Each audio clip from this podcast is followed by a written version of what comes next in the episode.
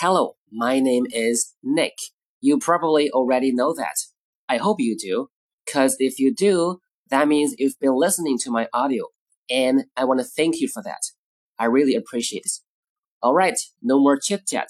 Let's get to today's daily English expressions.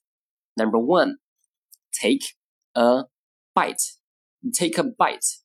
Bite 是咬的意思，在这儿做名词。Take a bite，咬一口，吃一口。 Number two, take a sip. Take a sip. Sip 是抿或者是小口的喝。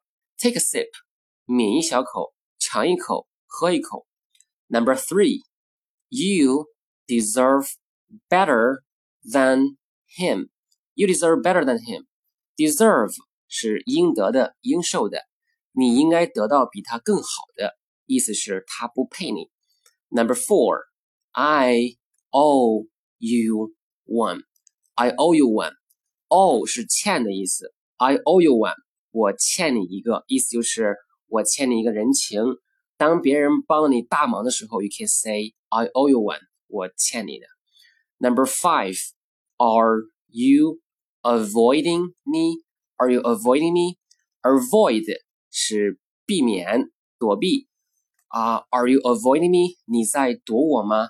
如果你和某人发生了什么不愉快的事情，或者尴尬的事情，then you probably will try to avoid him or her。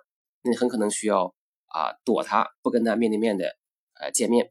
Number six, I'm in the middle of something. I'm in the middle of something.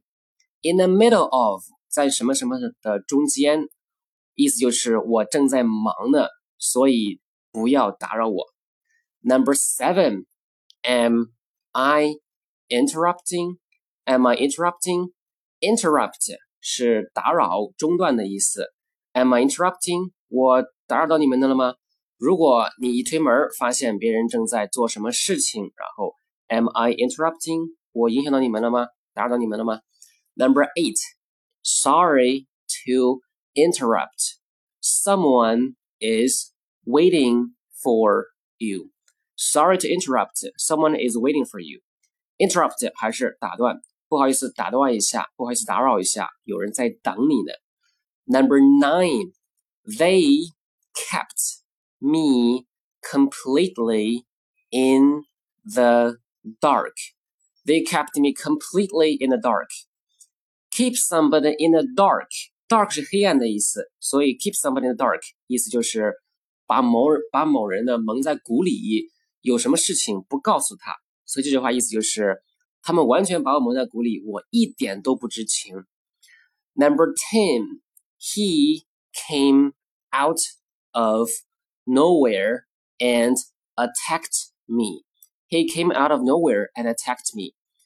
Come out of nowhere 就是突然出现，突然冒出来，不知道从哪出来，and attacked me，然后袭击了我，然后打了我。Okay, we're done today. I'll talk to you soon.